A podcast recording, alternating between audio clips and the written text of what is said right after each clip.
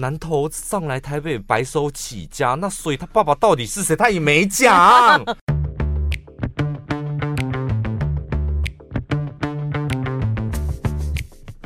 我是小潘，我是宝拉。我今天特别准备了一杯应该是七百 CC 的咖啡跟一壶八百 CC 的水，然后准备要来解答所有想买房子的人的 疑问。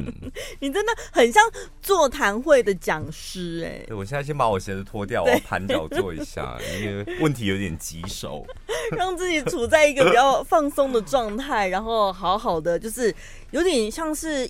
对，应付应付大家的这些疑问，你要全力以赴，全力帮大家解答，知道？对，我本来想全力以赴，然后后来我今天我就越想越不对劲，我想说不行，我一定要实地的访查一下，嗯，就是同事们，因为真正是购屋小白，嗯，他们的阶段大概就是知道我想买房，嗯，就只有这样，我想。想买房，然后我就问他：“那你想买房，所以你的问题是什么？”我就探访了大概三四个同事，购物小白之后，我发现就是先准备，我今天就先准备一些比较浅显的问题，然后宝拉待会会提问，然后慢慢再进阶。我觉得我好像想太多了，准备太难了。先分享一下我的经历哦。我呢，就是曾经买过一个十五平的小套房，嗯，大概三百万，那应算应该算是第一间。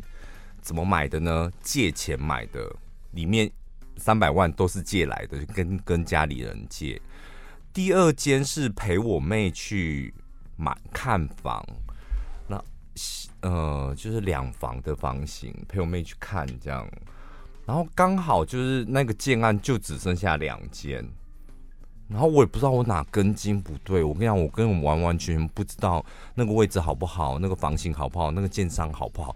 我我买的那个建商，后来我才知道，原来我上一个建商是倒掉了哦。然后是下你说小套房那个已经不是小套房，就是两房的，跟我妹一起合买。那上个建商倒掉了，然后后来另外一个建商接手，才重新盖起来，由另外一个建商来卖。可以这样子的哦？对啊，我我后来才知道的啊。后来住进去很久才知道这个，因为我跟我朋友讲说我住哪，他说哈，那个不是建商倒掉的吗？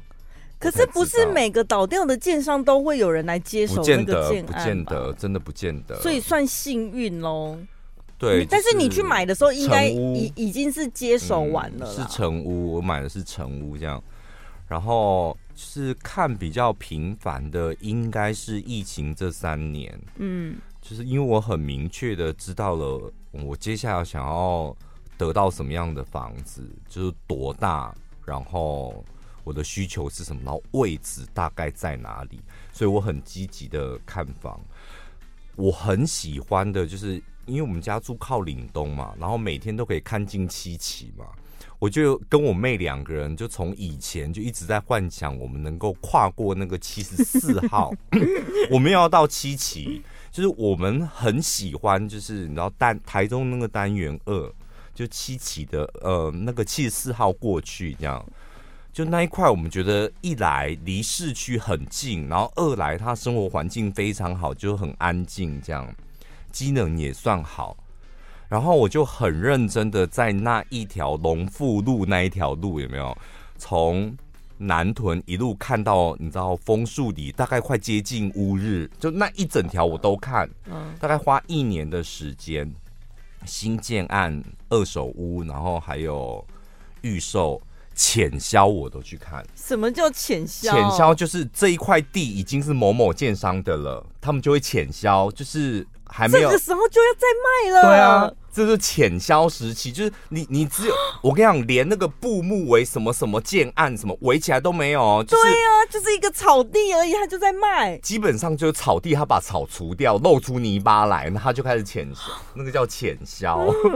不过浅销常常是可以捡到便宜啦，你铁定买到是最便宜，因为未知数太多了啊，什么事情都没快，什么都不在，就凭空想象在买的哎、欸，对比预售更凭空想象、喔，对呀、啊，好可怕哦、然后我看完，就花了一年的时间看完那里之后，我就彻彻底底的放弃。就是因为有一天有一个朋友跟我讲说：“你是不是在看单元二那边的房子？”我说：“对啊，我还在看。”他说：“我已经被单元二淘汰。”然后我就看一下我那个朋友的条件，一来他的爸爸比我。比我爸爸有钱太多了，二来他爸爸分给他的钱也比我太多了，然后他工作什么的，他都被单元二淘汰。我想我应该也是被单元二淘汰。后来从那一刻开始，我知道就是 那一区的房子，我铁如果按我的需求，我铁定是买不起。就接受这个事实，接受这个事实，我就开始乱看。嗯，就是因为我觉得台中地区就是。我是开车上下班的人，然后我不需要正常上下班时间，所以我基本上我又喜欢开车，然后我住哪里好像都可以，嗯，所以我就 开着车，觉得哎，那个地方我觉得上下班我可以接受，我就到处去看，所以我我喜欢的是南屯嘛，我就南屯看完，然后接下来就南区也看，然后南屯的旁边西屯我也看，然后北区我也看。北区最远看到从经贸园区，然后看到那个棒球场那里，嗯、北屯了。北屯就也看这样，所以基本上就这几个大区我都去看过。我有算过，就是这三年加起来看过的建案，大概七八十个是跑不掉。有这么多？嗯、七八十，所以。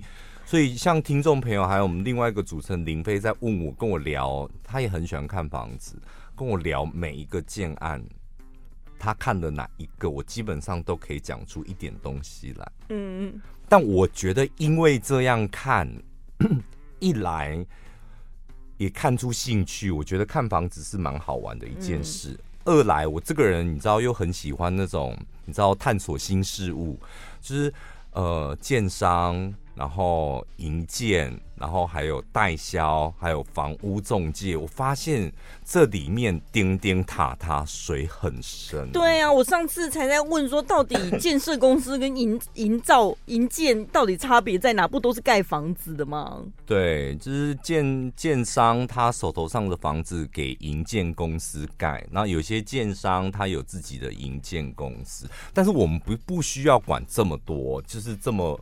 复杂的事情，我们今天就是聊一点简单哦。我最近是真正的就已经买到我梦想中的格局跟房子，嗯。所以呢，哦，上一次我不是说用那个教大家用什么眼神杀人，就是那个辩才无碍那集叫什么？出乎意料神回复。哦哦哦哦哦哦，出乎呃。我用的那个词叫什么？伶牙俐齿。伶牙俐齿，对，那一集我不是跟那个房屋中介吵了一架，后来我们和好了，然后我们也顺利达成协议了，就是他退一点，我也退一点，这样，然后我们也完成一个那个购物的流程。他卖了房子，我买了房子，呃，就是很顺利的解决这件事情。最后一个多尴尬的场面，你知道？后来我去跟他，就是我我自己先主动跟他跟他示好。你算道歉吧，我说我那天真的是脾气不太好，但我就还是要讲一下我纠结点在哪里，然后跟他讲一声对不起，然后后来那个呃业务就传了很长一段讯息，然后我们在见面的时候，你知道那一个副理他端了一个很大的蛋糕。很大的蛋糕是这样，你是说整颗的吗？整颗的，陈宝拉在就是在那个包厢整颗的。怎样是要过生日庆祝你们重生还是什么？哦，因为我那天去我也没有讲说我要干嘛，然后就一去我在跟业务聊天的时候，他们那个副理就端蛋糕，他说我们副理去买蛋糕，我说哈，然后就买蛋糕，后来就想哇，真的很尴尬的就和平的收场。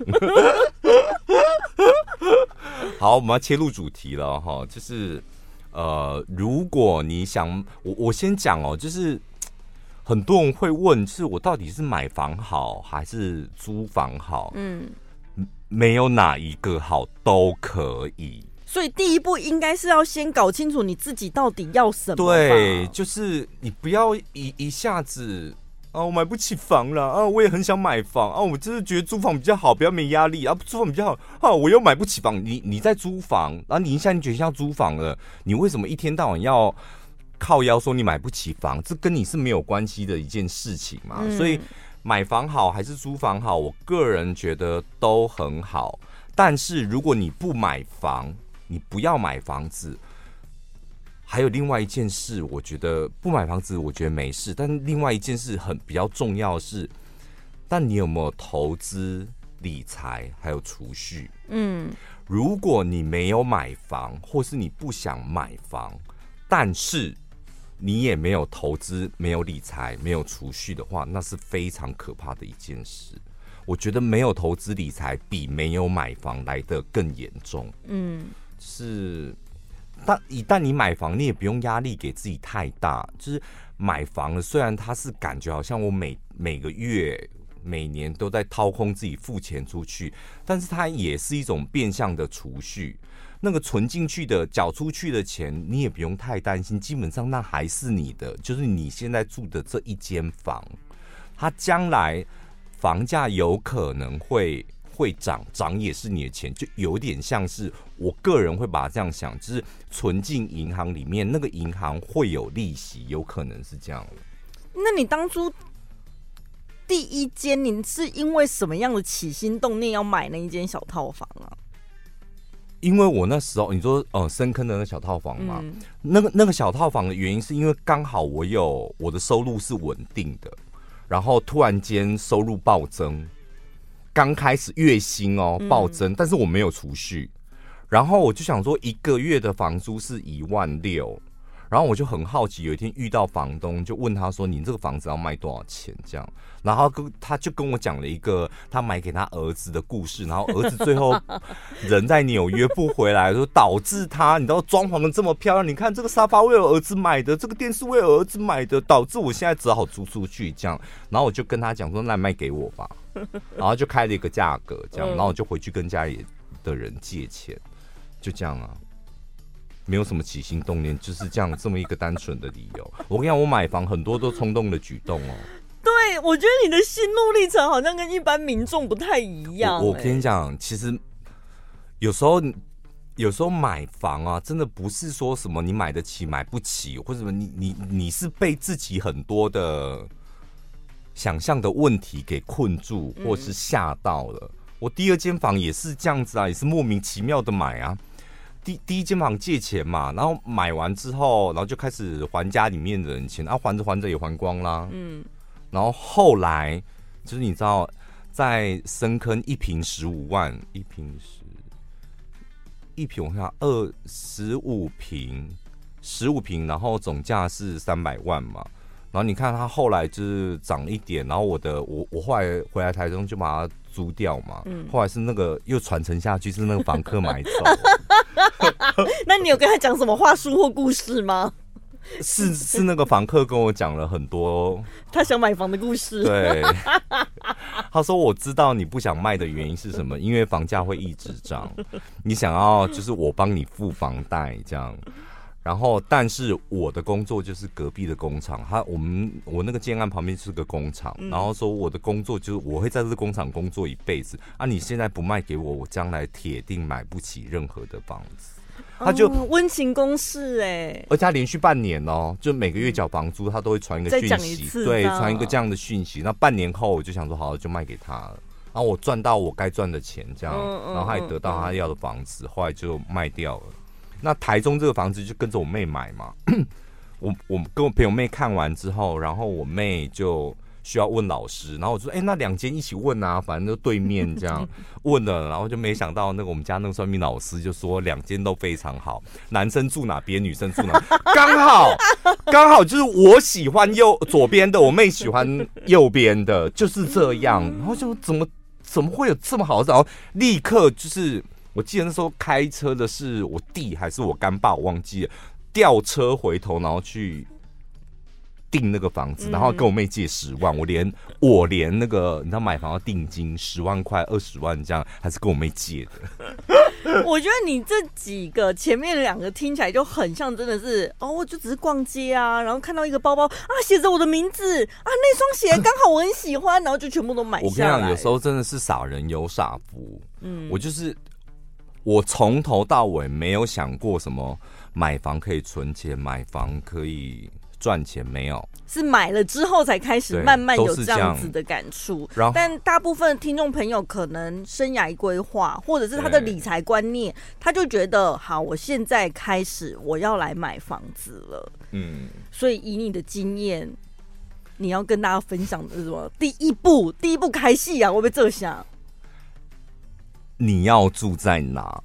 先想好我要住哪。你铁定得要做的一件事，就是你要确定。你要住在哪？台中市，台中市这么大，对啊，而且县市合并了，哎，对，你要住在哪？那等等，呃，我跟你讲，还真的会有人问说，那我要住在哪？像我也是有一点处于这样的状态，因为像你讲的，嗯、就是。台湾就这么小，尤其如果你的生活范围你不会去其他县市，嗯，你开车骑车都到得了的地方，你真的会觉得住哪一区好像都没差，就是台中啊。对，我跟大家讲，如果你是已经有第一间房了，不管你这一间房子是跟家里面的人住，或是你自己买的。那你要买第二间房，我建议大家还是不要离开你第一间房的这个区域，嗯，因为第一间房间你住过这里，表示你对这个区域的机能、对交通你是很熟悉的，所以先从自己熟悉的区域开始。那如果像你这样真的房市小白，而且我住哪一区其实无所谓，我我现在是租房子嘛，那我现在有打算要买房子。那我觉得你就可以从你租屋处，你租的这个地方你喜欢吗？嗯，如果喜欢，你就看你这一区的。那如果不喜欢，你可能可能可以看很多区。哦，对。那像你，像我，我拿你的例子来讲好了。你住哪一区对你来讲重要吗？如果你要买房的话，没差，没差，真的没差。所以你的优势是什么？你可以挑便宜，没有，你可以挑便宜的区域。因为因为既然区域对你来讲没差，那最重要的你就是钱嘛。买房子大家每第一顺位一定是钱，就是不是每我们大家都小资主，不是有钱人。哦，我想买大富翁，这里也买一间，那里也买一间，那里也买一间，这样。我们一定是钱最先考量。我为什么退出单元二？是因为我很明确的知道，我想要住到大概四十平或三房，然后单元二我是铁定买不起，所以我退出单元二了。那如果你刚开始你你没有特别执执念在哪哪哪一区，那你就先挑选哪一区的价格是我负担得起。那我从那一区骑摩托车或开车上班上下班，我需要花多少时间？你先从钱去挑那个区域。我我只能够举例台中，因为我只看台中的房子。台中，我老实讲，不管你住在台中市的哪一区。开车上下班，我们塞车的情形不会太严重，都不会花到你多久的时间。可是会有人这样子哦，就是嘴巴讲说住哪去，我真的都没差啊。嗯、先从便宜的看，是不是这样也好，可以省钱。嗯、我来看一下便宜的这一区，哈，怎么那么远呢、啊？好偏僻哟、哦。嗯，我跟你讲，越没钱的人啊。越没有能力的人，他越会闲。所以我觉得很重要一点就是认知自己的能力。你的能力是有资格闲的吗？我讲这话有点重，对不对？真的，你的能力是有资格闲好坏的吗？先认清，就是我可能连买房的能力都没有。先认清这件事，你没有能力买房，你跟他看房干嘛？嗯。因为我我们没有人可以教你说哦，一个月付三万块到底能不能过得去？一个月付五万块到底过？没有人可以帮你，这只有你自己最清楚。对，你才知道你的生活方式是怎么样啊，对，你的收入金流来源到底是什么？所以第一件事就认清楚，我是可以买房的吗？你只要处在那种第一件，我想买房嘛，这第一关过了。第二关就是我有能力买房吗？这大部分的人都打一个问号。对，要怎么都是对，都是处在一个临界点，好像手头上有一两百万，但是现在一两百万能买到什么？嗯，就是处在这种临界点，先不管。就是我我觉得先不管，先去看，对，OK，好。你但是好，现在就是你要去看了之后，就是人真的不要太贪心，嗯、一分钱一分货，你不能又要生活机能，啊、又要交通，然后又要新房子，location location 什么的，然后你最后又说哦，我要便宜的，因为我没多少钱，那不可能，所以你得要自己去取舍。如果你你能够讲出刚刚陈宝拉的那一段话，基本上。看房买房，你已经成功一半了。我觉得，就是你的心理准备已经做好了。因为我觉得大部分的人卡在一个心理素质乱七八糟，嗯，就是自己几两重你不懂，而且你不愿意面对自己几两重哦。然后再来就是你能力范围到哪里，你的金流到哪里，你完全你知道，但是你不愿意承认，那那时候就会。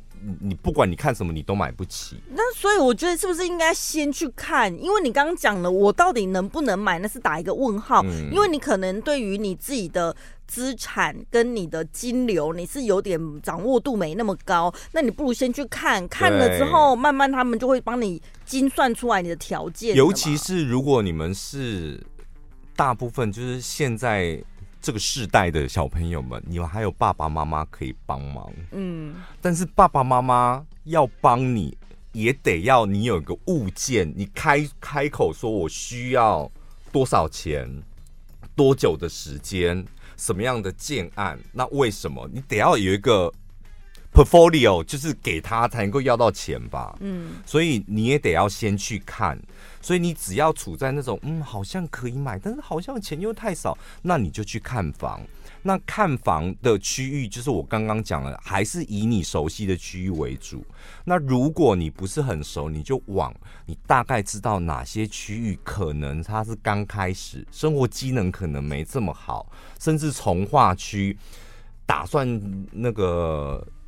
盖的房子有很多，你可以从那些区域开始。刚开始有一点不方便，我觉得理所当然。我住那个地方的时候，第我刚才住那个岭东那里，你知道我们住了大概三年还四年吧，然后就有。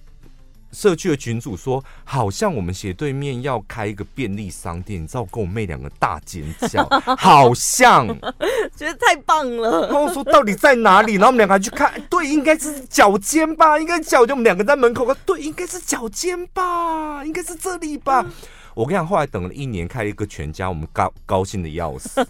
就你不可能，就像你刚刚讲的，我们不可能一步到位。就是刚开始你可能会有。一点不方便，甚至很多不方便，但都没有关系。你的目的就是先得到一个自己的房子。我觉得不方便也分两种。其实第一部分最刚开始，大部分的不方便，其实只是你不习惯，因为你刚开始去那边，嗯、也许是一个你没那么熟悉的环境，嗯、所以你会觉得不太方便。那只是习惯久了之后，熟悉了就没问题、欸。我讲个题外话哦。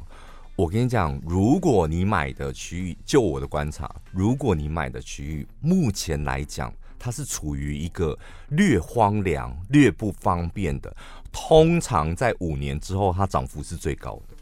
对啊，就是你不要买，看你能不能熬过那段时间而已啊。对，你不要买到什么县市交界那里，黑的不就更等更久吧？但是通常在市区边缘、市郊有没有？应该都差不多多，因为它就是一个外溢现象嘛。你蛋黄已经饱和度满了，密度已经到最高了，它当然就是会慢慢往外扩散。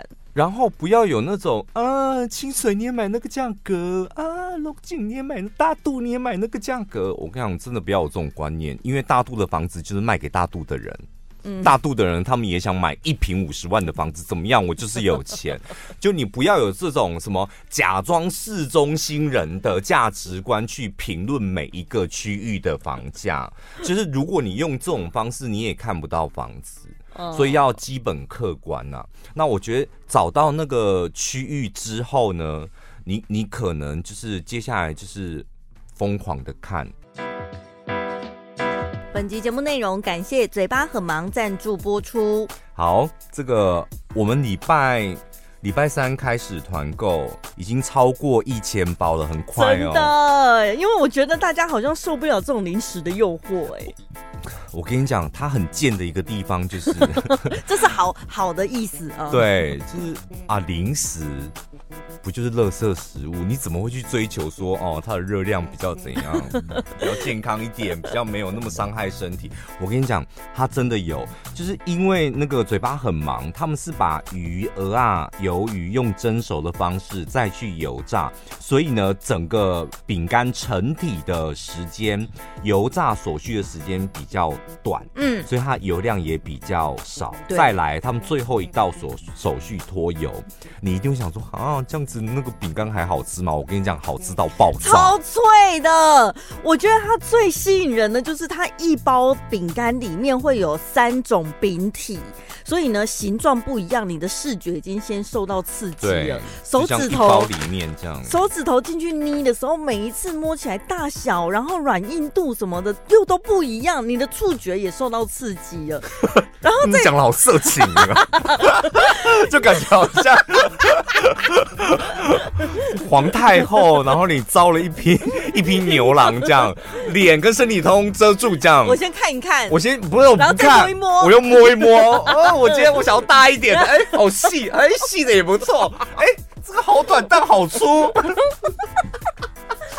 接下来丢到嘴巴里面。嗯，你也听着，你要闭着眼睛，用嘴巴来感受。嗯，这个，嗯，对，这个大小，这个形状，这个口感，每一口咬起来都不一样。我我真的觉得他们这种做法是蛮好玩的，就不会腻。你吃零食会有一个乐趣在，就那个乐趣，就像你讲的。手的手感，第一就伸进去的时候摸的时候，你就对，哎、欸，我等下会拿到哪一个？怎么，怎么又是这个？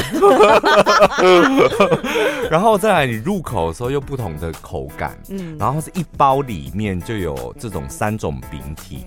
然后味道我觉得很特别，是他们那种微微的海鲜味，我非常喜欢，很香，像吃嗯、呃、偏虾饼那种感觉。嗯、对，那它里面有鹅啊脆、鱿鱼脆跟鱼酥条，那三种呢口感都不一样，微微的海鲜味，然后再加上它有两种口味的调味，嗯、都调得非常好，有海苔椒盐和烟熏 cheese。嗯，所以重点来了，我建议大家就是买那个十送二的组合，一四五零那个组合，因为这个饼干保存期限也很长，然后你放心，呃，保存期限一年，对，然后你买到一包就七十公克，你接下来你可能要拜拜啊。或者办公室同事有时候送个一两包，或者是野餐呐、party 聚餐呐、追剧啊，然后啤酒什么的，对，都非常的适合露营，也可以看电影的时候，你也一包带去。而且它很贴心，是它有夹链袋包装，所以你看电影不行哦，禁止这种东西，怎样？太脆了，太大声了，你这边烤就会被打、欸。不是，你不要挑那种什么浪漫剧情片，你要挑什么变形。金刚二吧，玩命关头，嘣嘣嘣！在家里看电影可以，去外面看电影我尽量不要太脆了。然后它是夹链袋包装，所以如果你没有吃完的话，也可以继续放，不用担心。嗯，好，所以呢，我们现在目前正在团购当中，但是团购日期也只有短短的九天，一定要把握时间，赶快上到我们的脸书粉丝团或者是我们的节目资讯栏，都有一个专属链接，就可以点进去参加团购。那看房子会有什么问题吗？会啊，就是会想说，我要怎么样去判断我找的这个？因为像你刚刚有讲什么代、嗯、什么代销跟房仲这两种是到底怎么不一样的身份吗？哦哦、看房子呢，基本上你会看的房型有什么呢？第一个新城屋，今天呃今年刚盖好的，那可能大部分都卖完了，它剩下几户，这种叫新城屋嘛。你你它的代销中心可能在建案的楼下，或是某一个地方，它还在代销这个新城屋。第二个是二手屋，可能是有人住过，可能五年、七年，有有现在常看到什么清零，嗯，清零十年内的，十年内的这种叫二手屋。然后再来就当然更老的也有啊，对，十年以上四十年的也有啊。嗯、然后再来就是预售屋，嗯，预售屋就是围起来开始盖，地下一楼、地下二楼这样慢慢盖，这样你知道那个它接下来这个建案会在哪里，然后你看的都是模型，这个叫预售屋。那预售屋在更早之前，就我刚刚讲的潜销。潜销可不可以买？我跟你讲，我这个房子我从潜销的时候我就想买了。嗯，潜销买的铁定是最便宜的，但是你风险就像你讲的最高。你用潜销说他是干嘛？给你看三 D 图吗？还是什么？呃，用嘴巴讲，连图都没有。我讲真的，平面图啥都没有。因为真正的潜销连平面图什么都没有，所以他可能根本连设计师是谁都还没找，就对了。基本上会是有的啦，但是他不会给你看，潜销不会给你看任何的资料。因为那时候本来就不应该卖房子啊，嗯，但是为什么会卖呢？基本上你可能是他们这个建案的 VIP，或是你有跟，所以我刚刚跟大家讲，是靠关系的。我跟你讲，这个靠关系你可以自己建立起来的，就你只要看过这个建商这个建案，你是不是会有这个业务的 line？对，然后这个业务它可能是某某建案的直销。就是他们建案的业务，建案自己卖嘛，嗯、然后有有可能是代销，代销就是我我一下子卖就是新复发的房子，一下卖国巨的房子，一下卖精锐，反正代销、嗯、就是我是你有可能得到是代销的 line，那代销的 line 就是他手头上这个建案卖完，他可能就下一个建案啊，嗯、然后再来基本上中介跟呃业务，你大概就是这两类，就这样子。我们，所以我们一般接触到的房仲就是所谓代销，是吗？然后还有房屋中介，比如永庆啊、信义房屋，他们是卖的大部分就是二手的。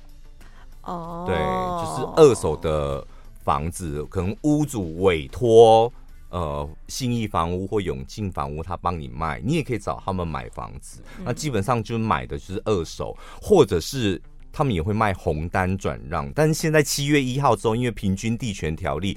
七月一号以后的预收就没办法红红单转让了。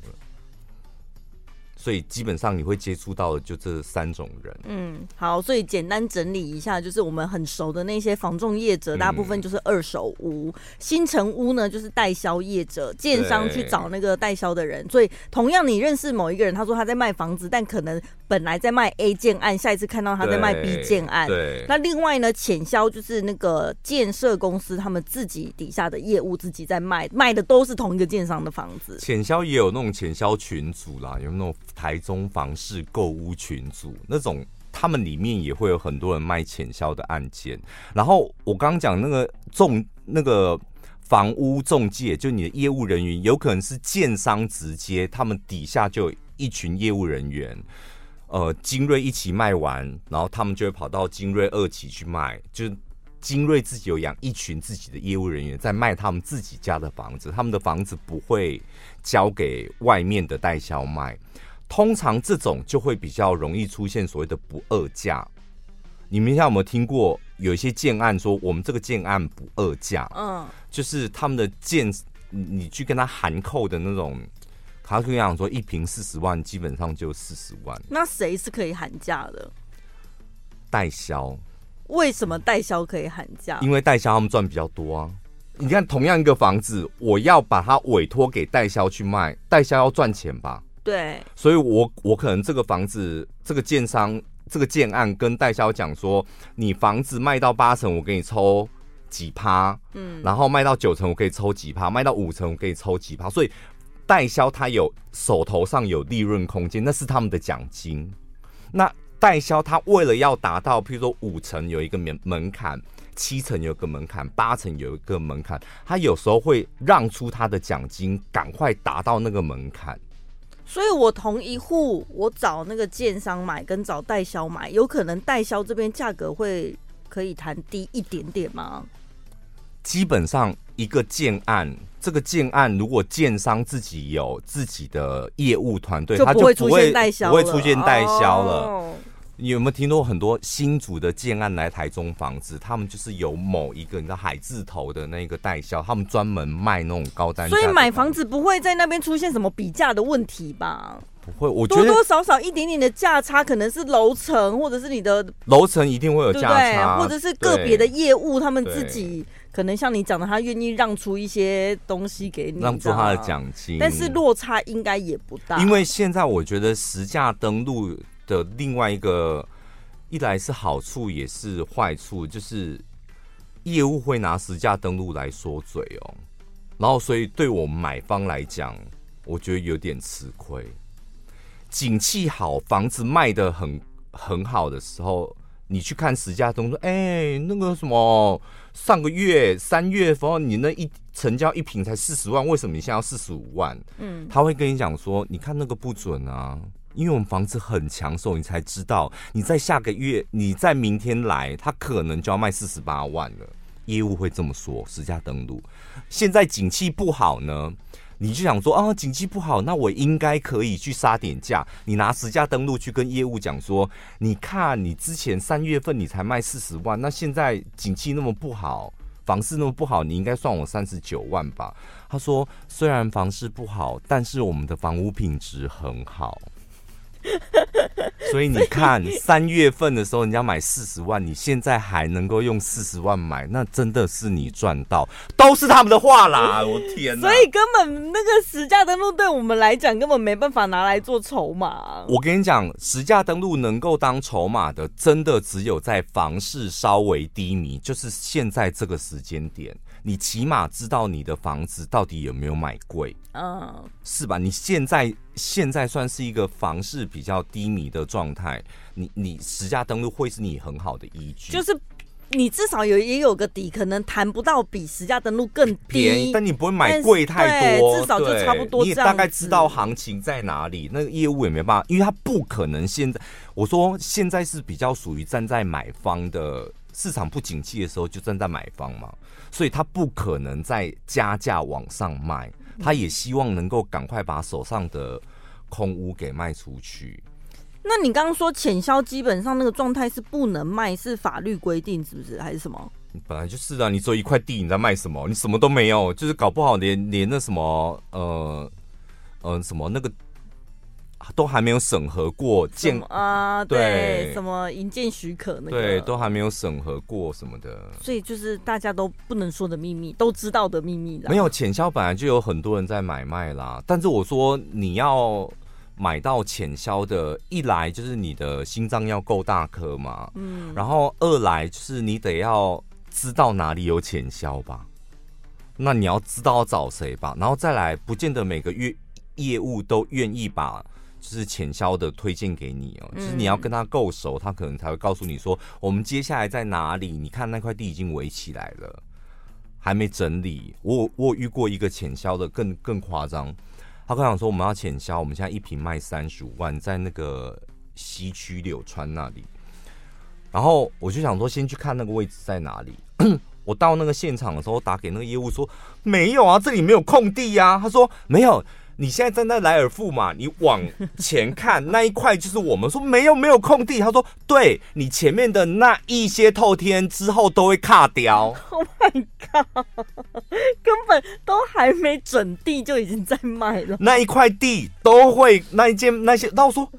那所以呢，里面的人呢？他说都会赶走。哎，讲太直白了吧？不是，那里面已经没有住人了啦。只是我以为那里面有住人，他已经基本上是透天是空屋，就那一块地已经收购成功，就开始卖嘞、欸。所以难怪有一些预售或是新成屋，你去看他会说已经差不多卖的只剩下零星几户，是因为很多在前一步就已经卖出去。因为建商也想要这样子，所以什么建案。开卖头一天，头一个星期就秒杀。嗯，景气好的时候有可能这样，他在潜销的时候可能已经卖了四五成、六七成了。他也想要拿这个来当你知道一个卖点，所以他潜销卖个五成，然后接下来开卖的时候，客户要买说哦，买十八了，哦没有了，卖掉了啊，卖掉了，要不要卖掉了，第一天都卖掉了，就会传出去。对，还有看新闻有那种在接待中心排队的啊。接待中心排队，我觉得大部分都是骗人的。接下来你不会看到这种场面，因为会被罚大概三百万还是三千万，我忘记了。差好多哦。就是如果建商在搞这种唬人的噱头或手法来刺激消费，就会被政府裁罚。我觉得接下来这种情形应该会比较少见到，起码在明年五二零之前，你是看不到这样的场景。好，所以我们再冷静一下。我们现在找好锁定一个区域了，然后我就开始去看，然后去了之后，我们刚刚也稍微介绍一下，你会遇到哪些人？你你的需求这时候你应该要很清楚喽，嗯，因为第一件你想买了嘛，第一件事你想买了，然后再来区域你也确定了嘛，这个区域确定的点是什么？你要很清楚。我上班还算可以，距离可以，嗯，然后再来这这一区的价格，好像是我比较能够负担得起。是吧？所以你要先确立这几件事，就这一区的价格，你大概得要先知道这一区的价格。譬如说新建案、预售屋，你上网五九一查一下，你就知道了嘛。大概一坪落在多少钱，你心里要有个底。开价多少，你只要知道他们开价都开多少，你只要这样，那你差不多你觉得好像负担得起，那怎么算你负担得起、负担不起？开价一平如果是四十万，那你要买多大的房子？假设三十平，那就四十乘以三十嘛。你先不要纠结在平数，你要你要问自己的是，你需要几房？哦，先先管房间的数量，再去算几平呢？对，因为有人一个小家庭，他两房他也可以耶。嗯，有人他觉得天哪，我一个家庭我怎么能够住两房？所以你得要先厘清，你到底要两房还是要三房？那三房有小三房跟正常的三房，对不对？就是。你得要厘清你要几个房间数，基本上我觉得我们个人就是用房间数来、嗯、来算，你到底要再回再去认真的看它是几平，先定格局，再来想大小。对，所以你你，我觉得现在市场上就是最热销的，大家接受度最高的还是两房。嗯，那两房正规两房差不多就是落在二十二十五平到三十平之间，这种就是正规。两房，然后你看三十平再扣掉公设室内平，可能就十几平、十九平，差不多两房这样。所以你一平四十万，你去乘乘以三十平，或者是乘以你要两房的嘛，所以你就找两房格局。你这时候就不要再去再去看三房，你就找两房格局。两房格局这个建案的两房格局是二十五万，所以你就乘哦四十。四十平四十万一平四十万乘以二十五平，这样总价大概是多少？你就算出来了。嗯，所以你要去看这个建案的时候，你就大概心里有个底。我要的房型大概落价格会落在哪里？好像微微买不起，好像有一点买不起，没有关系，就去看。但你心里起码有个底了。那去看了之后，你才起码有个样品屋或是成屋，你可以知道哦，两房你走进去看了之后。你才有想象空间，哎，够用吗？好像够用，哎，好像也不用这么大，所以不用这么大，那更好。那你就可以再往下看，两平的，呃，两房的房子有三十平的，也有二十五平的。那你 maybe 你可以去找下一个建案是二十五平，因为你的总价就变低了嘛。嗯，你不需要三十平的两房。你可能可以找一个二十五平的两房，那你就去找二十五平的两房。二十五平的两房跟三十平的两房总价差很多吧？对，就是差了五平的钱了嘛。嗯、你去找二十五平的两房，然后你走进去看，我觉得刚刚好，是吧？这样你是不是你的压力买房的压力就已经减少了多少钱了？嗯，所以你你看了二十五平的两房之后，你觉得你可以，那接下来你就挑格局。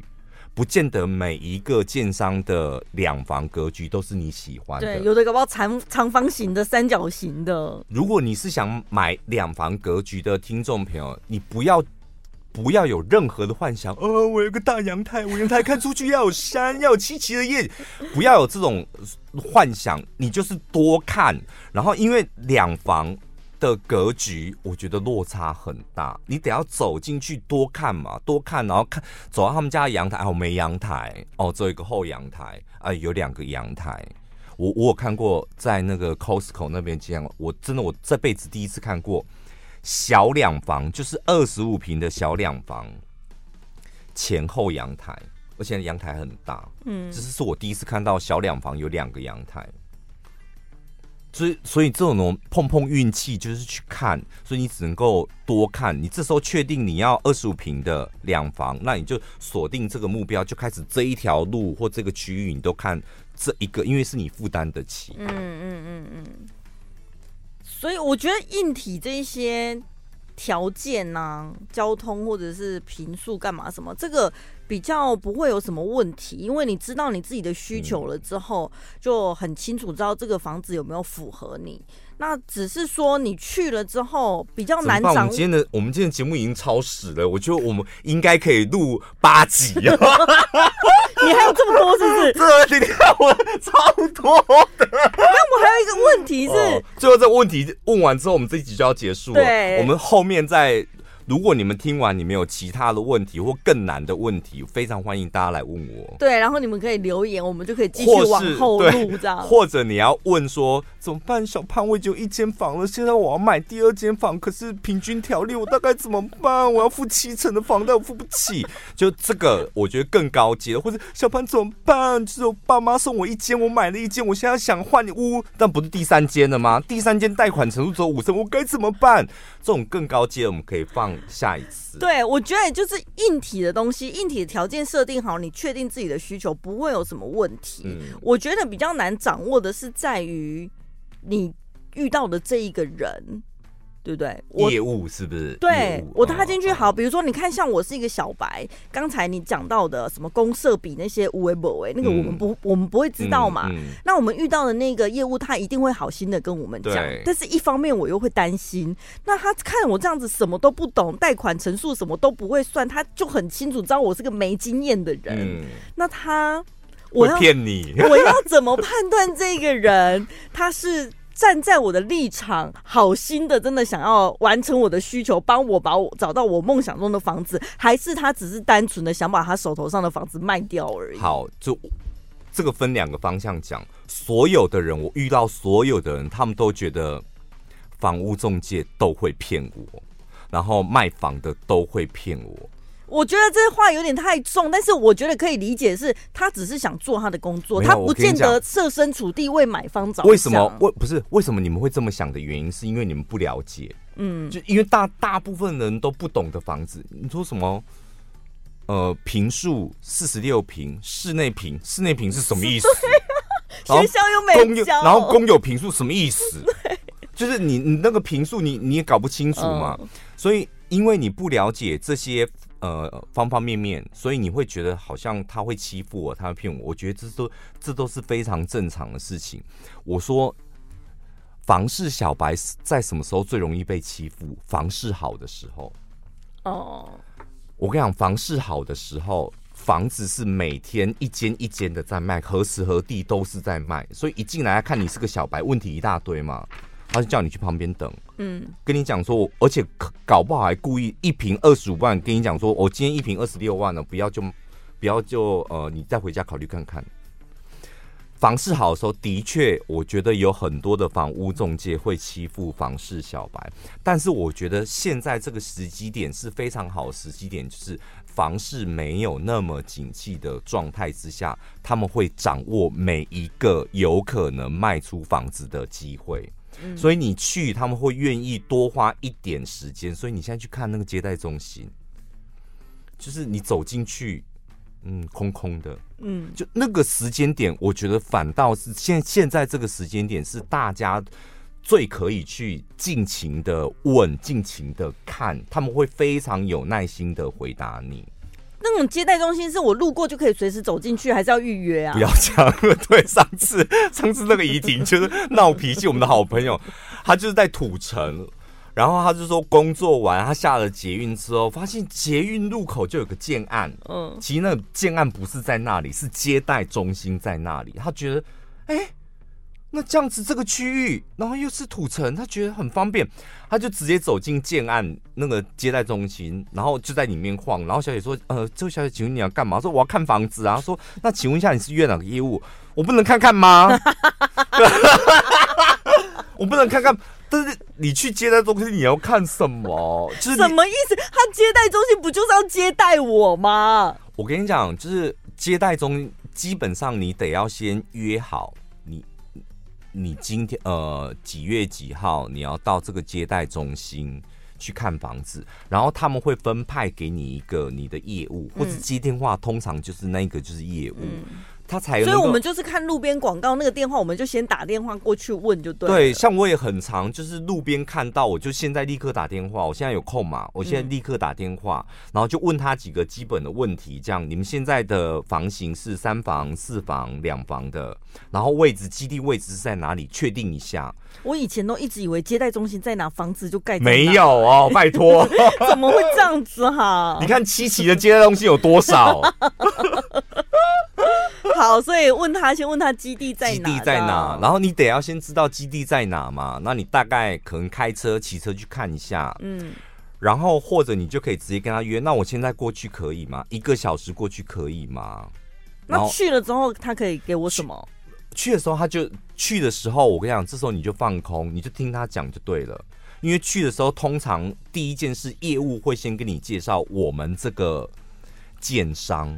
比如说，我们这个建商，我们的初衷就是我们是台中的建商，我们老板是白手起家，哦，很多好听话那种。可是我觉得你也要借机了解这个建商是什么。我发现有很多人买了房子之后，不知道你自己的建商 到底是哪一个建商。买房子第一件事就要知道你的建商到底是谁。嗯，那知道你的建商是谁，请你上网 Google 他的风评，风评就有啦。嗯。不见得说网络上说它漏水，它接下来盖出来的房子通通都漏水漏水。但是如果它有接连两三个建案都是被说漏水，那我觉得你接下来买这个他们家的建案漏水的几率就会非常高。嗯，所以你可以上网做功课，就是他们之前的风评怎样，或者他们在遇到客诉验屋之后。有问题，那他们对于验屋之后客诉或是售后，呃，那个叫做什么？呃，售后的保固，嗯，你住进去了，可能瓷砖可能住进去半年之后，瓷砖突然掉下来，然后什么浴室通风不好，他们的处理方式什么，网络上通通都有，你可以上网找得到。真的啊，后面还有不是买完房子付完钱就没事，还有验屋有的没的这些东西，你真的可以录八十集。买完房之后还会有东西陆陆续续掉下来嘞，陆陆续续裂开的嘞。好，所以反正就是先打电话到接待中心，然后听他们介绍，介绍完了之后你就听，然后听他介绍。所以通常他会先介绍哦、呃，我们家这个建商，我们老板是谁。啊，我台中蛮多的啊。我们老板就是谁谁谁的儿子，他的他的爸爸是某一个大建商嘛？然后儿子想要出来自己打拼，你有没有听到这种故事？真的有很多。我跟你讲，你不要瞧不起这种。我没有瞧不起，只是会觉得那我就找爸爸啊，为什么要找？没有，我跟你讲，你要找儿子。为什么？因为儿子想要，然后在爸爸面前登秋，就是爸爸。盖那个豪宅别墅，别墅卖的很好。那我想要走年轻人的风格，盖属于年轻人的小三房，这样，谁说这种房子就卖不好？嗯就儿子也想闯出一片天，所以他杀价格。哦，呃，单元二我看过有就有两个建案都是儿子，就是爸爸是某大建商，然后儿子要出来闯闯，所以你你觉得不不需要有那种。什么品牌迷思吗？我没听过，我今天没听过。小建商可以吗？哈，我如果你买预售屋，我个人是不建议，除非你你做功课的能力是比较好的。嗯，因为我就说，你花多少钱，你就得要承担多少风险，花越多钱，你承担的风险越低。你买预售屋买浅销，是不是你花很少钱就可以得到一个房子？嗯，那你花这种很少钱就得到一个房屋物件，你得到的风险真的就会比较高。所以你要如何降低你的风险？你知道的东西越多越好。这个建商是你熟悉的建商，是风险就减掉一半。嗯，这个建商啊，南投上来台北白手起家，那所以他爸爸到底是谁？他也没讲。那他爸爸到底是真的还是假的？就这种。未知的讯息如果太多，是不是又增加你的风险？对，所以我个人建议，如果你在买预售屋的话，就你能够知道的资讯，你自己能够查的资讯是越多越好。哎、欸，那所以去了之后讲介绍完了之后，预售屋就是看模型，对，新城屋，呃，它还有样品屋，预售屋它外面有它有一个房屋外形的模型嘛，然后可能会带你去看哦，你要看两房的，我们有两房的样品屋。样品屋是什么？用货柜搭出来的？不是样品屋，它就是用一比一实际的，你走进去，这里就是客厅。哦，在接待中心，接待中心一定会有样品屋，哦、你走进去就是这里就是客厅，然后看出去穿堂煞有没有？你就可以看到哦，客厅多大，然后那预售也已经可以有平面图、三 D 图什么的，对，他一定都会给你。那新城屋就是他会让我从接待中心载我去基地看吗？对啊，就直接去、哦、去看现场的那个现场的。通常新城屋他们我看过蛮多的，既然新城屋他们就会直接把接待中心放在他们一楼的 lobby。哦哦，因为已经盖好了嘛，已经盖好了，嗯、可能房子也卖八九成了，那可能建商后来自己接手，不需要再代销了嘛。嗯、然后建商自己接手，可能每天派个一两个业务坐在那个一楼的 lobby 就是管理室那个地方，对对对对，他们会打造一个小型的接待中心。啊，里面已经有人搬进去住了吗？可能陆陆续续有可能，哦、当然就在装潢了那时候。好，我们今天可能就是先到这里，因为接下来好看完约完看完了之后，可能还有什么斡旋，这边用各位微博哎。哦，对对对，这也是也可以录一集吧？我觉得好像可以录很对，对，就你们听完八十集，对，你们听完这一集，你们听完这一集之后，然后你们。开始想买房或看房，然后你们的问题，你们也可以大量的丢给我，我再把它整理，看大家想问的是哪一方面的问题。因为我们这集的路太长了，真的。然后也欢迎，就是可能你是代销或是业务的，想要跟我们分享一些秘辛什么的，都可以跟我们。嗯、我觉得好像小潘宝拉总有一天会慢慢转型的，我 以后就不讲干话了，不聊天了，专门专攻房地产哦。下礼拜见喽，拜拜。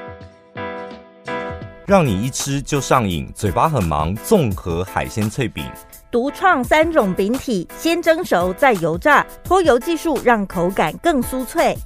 办公室零食追剧好伙伴，就是要让你嘴巴很忙，停不下来。